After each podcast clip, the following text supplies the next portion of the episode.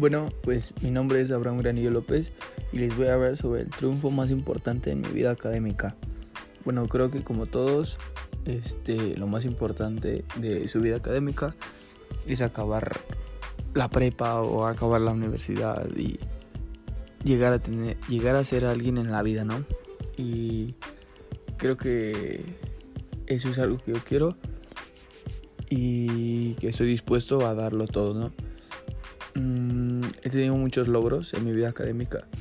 Por ejemplo, salir de la secundaria, salir de la prepa. Este, la verdad, he aprendido muchas cosas. En, así como en la secundaria, así como en la primaria, así como desde el kinder aprendes muchas cosas. Y así como vas avanzando, vas aprendiendo mucho más mucho más. Entonces, sí.